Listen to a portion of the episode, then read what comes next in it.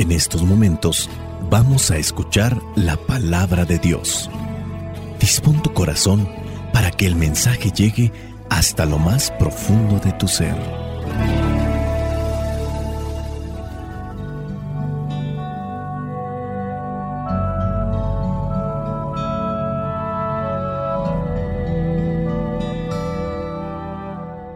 El Evangelio que la Iglesia nos presenta para el día de hoy corresponde a Marcos capítulo 6 versículos del 30 al 34. Dice así, después de esto, los apóstoles se reunieron con Jesús y le contaron todo lo que habían hecho y enseñado. Jesús les dijo, vengan, vamos nosotros solos a descansar un poco en un lugar tranquilo porque iba y venía tanta gente que ellos ni siquiera tenían tiempo para comer. Así que Jesús y sus apóstoles se fueron en una barca a un lugar apartado, pero muchos los vieron ir y los reconocieron. Entonces de todos los pueblos corrieron allá y llegaron antes que ellos. Al bajar Jesús de la barca, vio la multitud y sintió compasión de ellos, porque estaban como ovejas que no tienen pastor y comenzó a enseñarles muchas cosas. Palabra de Dios, te alabamos Señor.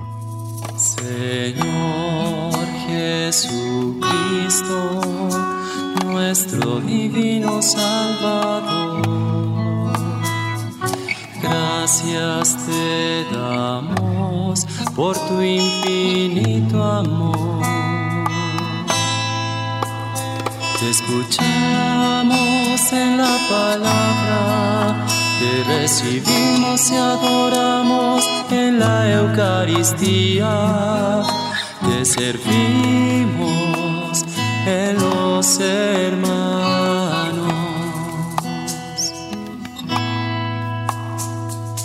Que seamos misioneros como lo quieres tú enseñando a los hombres el fuego de tu amor. Vamos a reflexionar los cinco puntos de este Evangelio. El primero, el llamado a la enseñanza y el pastoreo espiritual. Después de esto, los apóstoles se reunieron con Jesús y le contaron todo lo que habían hecho y enseñado. Jesús se dedica a enseñar a la multitud, los guía como pastor que es, cuida a su rebaño, sana a las ovejas heridas, a las que son atormentadas, pero también está enseñando a sus discípulos y apóstoles para que ellos compartan el mensaje. Es muy importante la buena enseñanza. Hay muchas personas que no conocen de Dios y lo que conocen muchas veces es algo distorsionado, distante, deformado.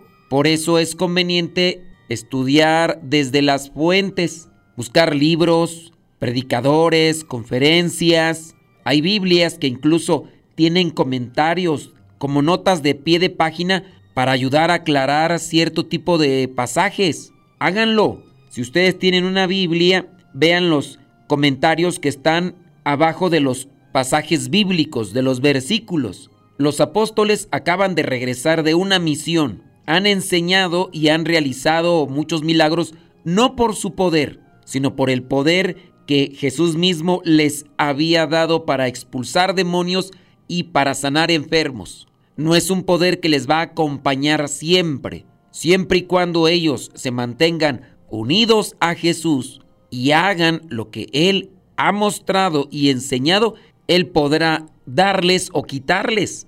Aquí una cuestionante. Nosotros nos estamos formando en la fe, nosotros estamos aprendiendo más de la Sagrada Escritura, nos interesa conocer más de nuestra fe para poder orientar y ayudar a los demás y que para cuando venga una persona con ideas novedosas o que no conocemos, no nos engañen ni nos dejemos llevar por ese tipo de mentiras o espejismos que muchas veces vienen a confundir a las personas. Hace poquito me platicaban de una familia completa. Habían recibido algo de preparación, habían hecho un compromiso, buscaban sus momentos de adoración, participaban de la misa, pero tal parece ser que las cosas no enraizaron profundamente, porque en algún momento uno de los hijos de la familia se enredó con cultos de santería, de brujería,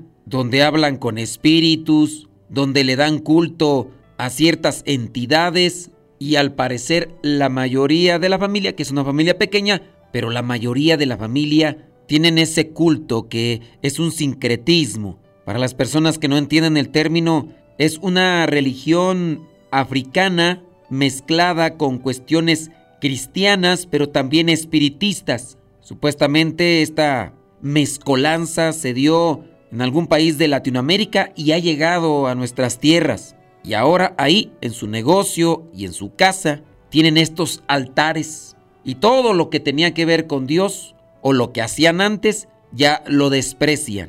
Y es lamentable porque si bien dentro de estos ritos de santería, de brujería, llegan a tener bienes materiales, algunas cuestiones dentro de la vida porque se las piden, las consecuencias, tanto en esta vida como en la otra, serán de sufrimiento. Por eso es importante hacer un énfasis en la enseñanza y en el pastoreo espiritual. Jesucristo estuvo enseñando a la multitud durante mucho tiempo. Se enfocó más en sus apóstoles, porque no solamente era una enseñanza privada, sino que después su actuar fue para llevar en forma práctica lo que ya había enseñado. La enseñanza es fundamental en nuestra fe. Nuestra fe puede estar mezclada, distorsionada y distante de lo que verdaderamente nos lleva a Dios. ¿Buscas aprender en dónde buscas aprender más sobre tu fe?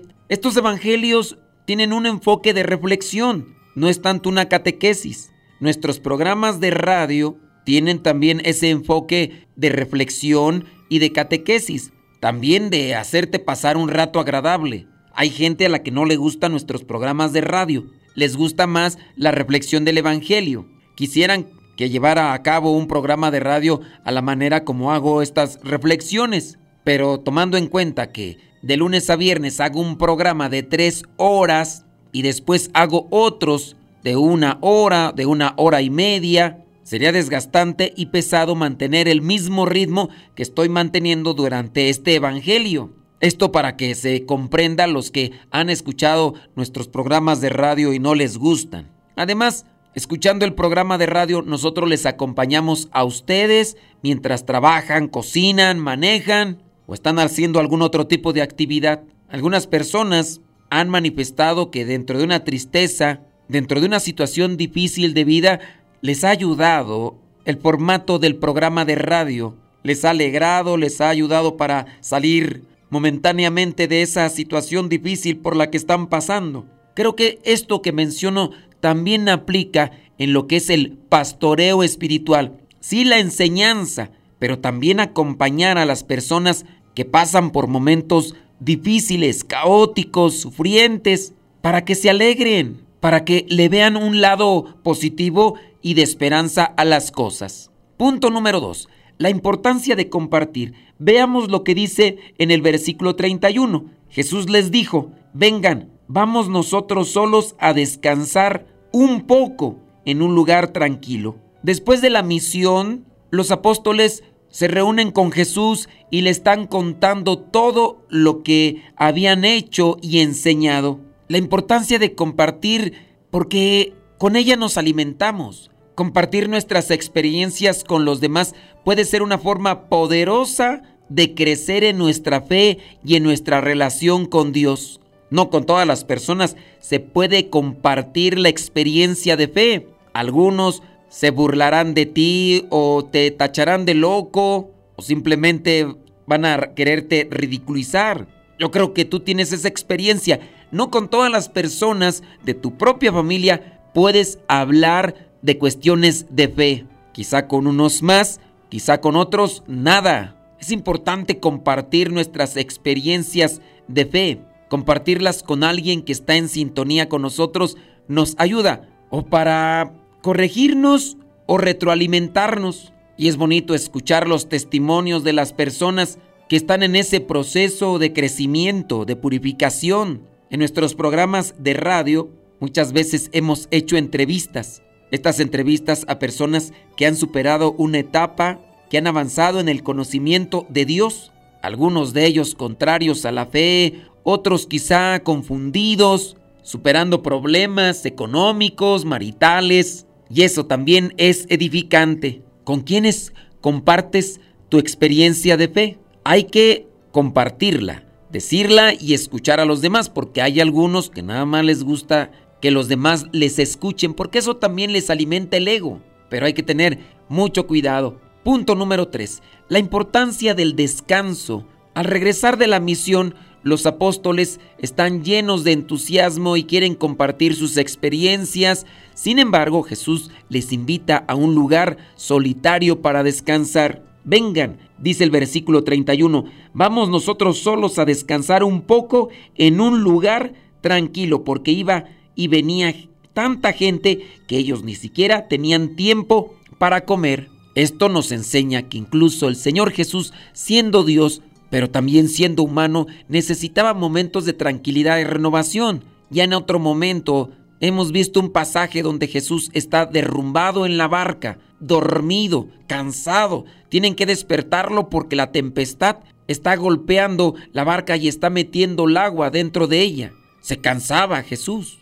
En nuestras vidas ajetreadas es importante recordar la importancia del descanso para nuestro bienestar físico, mental y espiritual. Jesús reconoce la necesidad de descanso y tiempo aparte de aquellas actividades ordinarias. Esta reflexión destaca la importancia de cuidar de nosotros mismos, en un mundo ocupado es fundamental encontrar momentos de descanso y recarga para mantener un equilibrio saludable. Yo sé que muchas personas pueden irse a lugares paradisíacos, pero hablamos de un descansar y recargarte. ¿Por qué no buscar un retiro? ¿Por qué no buscar llenarte de Dios? Y quizá ya muchos estén adivinando por dónde estoy lanzando el comentario. Ya lo hemos hecho en otros evangelios. No es una mera cuestión de promoción, es una cuestión también importante para nosotros. Participar de un retiro, dense la oportunidad, es descansar, dejar de hacer las cosas ordinarias, venirse a esta casa de retiro donde nos encontramos y llenarse de Dios, descansar y recargar, nutrirse de la oración. Ciertamente cuando Jesús se aparta con sus discípulos, buscarán también la oración. Cuando vengas a un retiro escucharás las cosas de Dios. También habrá la oportunidad para que te escuchen si es que necesitas alguna orientación y en eso descansas. ¿Cuántas de las veces nosotros traemos cargando algo que tenemos que platicarlo con alguien? Porque es la manera como lo exteriorizamos, lo sacamos, pero no lo podemos platicar con cualquiera. Y a su vez, si alguien más nos escuchara, quizá no nos puede orientar ni nos puede aconsejar de una forma cristiana. Por eso, no queriendo hacer una deformidad de la reflexión de este texto, cuando Jesús dice, vengan, vamos nosotros solos a descansar un poco, a un lugar tranquilo, descansar de lo que hacemos ordinariamente y platicar con Dios. ¿Qué mejor que en un retiro? No estoy deformando la reflexión del texto. Ese es el punto número 3. El punto número 4, la compasión de Jesús hacia la multitud. La gente se da cuenta para dónde va Jesús y lo comienzan a seguir. Dice el versículo 34, al bajar Jesús de la barca vio la multitud y sintió compasión de ellos. Ya lo habían visto para dónde iban y le ganaron. Tuvo compasión de ellos. Esto refleja el amor incondicional de nuestro Señor Jesucristo y su disposición a servir a los demás, incluso cuando sus propias necesidades podrían haberse considerado prioritarias. Vámonos a descansar. La compasión que Jesús siente por la multitud nos invita a reflexionar sobre nuestra propia capacidad. Y aquí es donde aplicamos las preguntas de cuestionamiento. ¿Somos sensibles a las necesidades de los demás? Sí, yo tengo prioridades, pero también hay que ver las necesidades de otros. ¿Estamos dispuestos a ofrecer nuestro tiempo, nuestro talento y recursos para ayudar a los que sufren? Este pasaje también nos invita a ser instrumentos del amor y la misericordia de Dios en una situación difícil de la vida social o familiar. Compasión hacia el que sufre. Ojalá y nosotros nos dispongamos para ayudar o en sus mismas casas. Muchas veces escucho esas vocecillas de las esposas que dicen, mi esposo llega del trabajo. Yo también he estado trabajando, dicen las señoras, porque son amas de casa, madres de familia, y muchas de ellas también trabajan. Y el esposo llega, busca descansar, apura a la señora para que tenga la comida a un tiempo, mientras él descansa y se relaja. Y la señora tiene que darse prisa porque si no, está la comida a su tiempo, si no están preparadas las cosas, quizá lavada la ropa, limpio el lugar, el Señor se disgusta, reclama, reprocha, compasión, misericordia, amor incondicional, lo que nos presenta aquí el Señor Jesús. Baja de la barca, ve la multitud, siente compasión y comienza a enseñarles, a atenderlos. Es lo que debemos de aprender y vivir sobre todo. Ese vendría a ser entonces el punto número 4. Y el punto número 5, la búsqueda del equilibrio entre el servicio y el autocuidado. En este pasaje Jesús muestra el deseo de retirarse para descansar. Ya lo mencionamos. Ciertamente su compasión lo lleva a atender las necesidades de la multitud. La reflexión aquí es sobre la importancia de encontrar un equilibrio entre el servicio a los demás y el autocuidado personal, reconociendo y teniendo bien claro que ambos son esenciales y necesarios en nuestra vida. No nos la podemos pasar todo el tiempo descansando, ni todo el tiempo trabajando. Un servidor como consagrado tiene sus horarios de trabajo y también los horarios de descanso. Pero los horarios de descanso en su mayoría no son acostados en una cama o en un sillón. Los horarios de descanso son más bien de oración, porque ahí también descansamos. En la oración descansamos a las situaciones diarias de la vida. Para los que siguen nuestro diario misionero, saben de las horas que nos levantamos y a las horas que nos acostamos. Saben de nuestros diferentes trabajos y apostolados. Y dentro de todo este trabajo también busco y la misma comunidad nos ofrece un descanso. Una vez al año tomamos cinco días para apartarnos de nuestras actividades ordinarias. Ciertamente ni en esos días les he dejado de mandar el Evangelio, porque previendo esos días, adelanto los trabajos para que ustedes no se queden sin esta reflexión. Una vez al mes buscamos como consagrados tener un día de oración, de reflexión, pero también apartarnos de nuestras actividades diarias. No tengo un día off, no tengo un día como no voy a hacer nada, no. Si bien no estoy en la radio, si bien no estoy grabando o editando, estoy en la oración y la reflexión, que es donde se puede encontrar el mejor descanso, porque al mismo tiempo nos estamos recargando de Dios. Yo ahí les dejo esa invitación, no sé si ustedes quieran aceptarla, pero aquí está la casa donde ahora estamos de misión. Centro Nacional de Reconciliación MSP. Lo pueden buscar en el Google Maps. Centro Nacional de Reconciliación MSP. Y ahí aparecen números de teléfono y les dice cómo llegar a este lugar para que participen de retiros. Busquen descansar, pero busquen también llenarse de Dios para que las cosas de la vida no les sean tan pesadas. Si quieren igual más informes de estos retiros, me mandan un mensaje ahí en mis redes sociales y les daré a conocer en dónde o con quién pueden pedir más informes de estos retiros porque hay muchos para jóvenes, adolescentes, familia, matrimonios, personas solteras, mujeres emprendedoras e incluso hay retiros para personas que han participado en una situación de aborto y necesitan sanar su corazón. Están los retiros vocacionales para aquellos que sienten un llamado a servir. Y obviamente yo no tengo toda esa información, pero si me mandas un mensaje te puedo redirigir con la persona o en la página donde puedes encontrar esa información. Disculpa que parezca como un anuncio esto, pero está conectado con lo que es la palabra de Dios. Yo podría dejarlo ahí solamente como una reflexión y arréglatelas como puedas, pero también queremos ofrecerte un lugar. Y si tú vives en otro estado de la República Mexicana o en otro país, mándanos un mensaje y posiblemente cercano a ti pueda encontrarse una de nuestras casas o si no, puedes buscar otras casas más de retiros donde también puedes encontrarte con el descanso y con la palabra de Dios. La bendición de Dios Todopoderoso, Padre, Hijo y Espíritu Santo, descienda sobre cada uno de ustedes y les acompañe siempre. Soy el Padre Modesto Lule de los misioneros servidores de la palabra. Vayamos a vivir el Evangelio. Lámpara es tu palabra para mis pasos, luz en mi sendero. Lámpara es tu palabra para mis pasos, luz en mi sendero. Luz, tu palabra es la luz. Luz, palabra es la luz. Yo guardaré tus justos mandamientos. Señor, dame vida según tu promesa.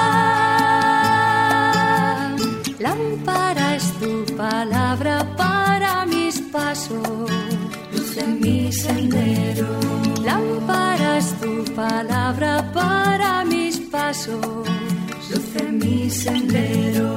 Luz, tu palabra es la luz. Luz, tu palabra es la luz.